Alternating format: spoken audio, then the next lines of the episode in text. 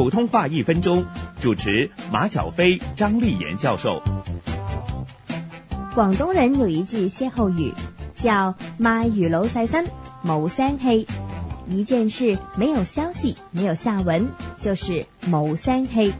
卖鱼佬成身声气，冲完凉就冇晒声气啦。不会说粤语的人是听不懂这句歇后语的，因为心气和生气不同音，不能产生谐音联想的效果。反过来呢，广东人如果说普通话，会把声音的声念成腥味的腥。